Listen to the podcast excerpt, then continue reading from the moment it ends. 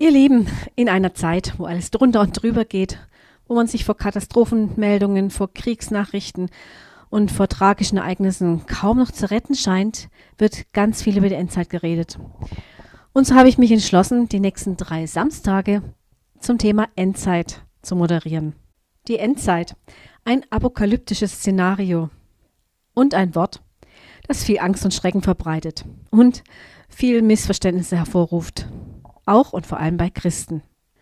In der heutigen Sendung beschäftige ich mich mit der Frage, ob wir überhaupt darauf vorbereitet sind, auf das, was kommt.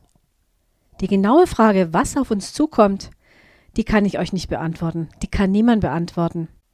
Nicht einmal Jesus kennt den Tag oder die Stunde. Er sagte selbst, nur der Vater im Himmel kennt sie. Aber eins scheint sicher zu sein. Die Welt, wie wir sie kennen, wird irgendwann dem Untergang entgegengehen. Doch ob das morgen geschieht, in 50 Jahren, in 100 Jahren oder ob das noch 5000 Jahre dauert, das weiß niemand.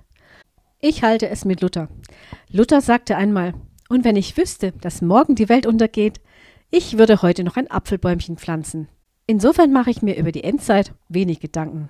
Ich weiß einfach, dass sie auf uns zukommt. Und von daher stellt sich für mich eher die Frage, wie bereiten wir uns darauf vor? Sind wir überhaupt vorbereitet?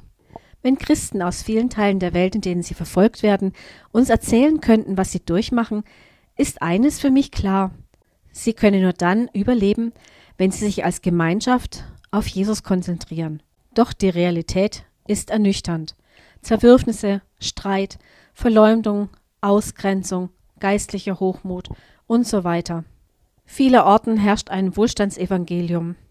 Und eine Gemeinde schaut auf die andere hinab, und manche Gemeinden haben durch Corona bittere Einbußen hinnehmen müssen. Sieht so eine kampfbereite Truppe aus? Bis gleich nach der Musik.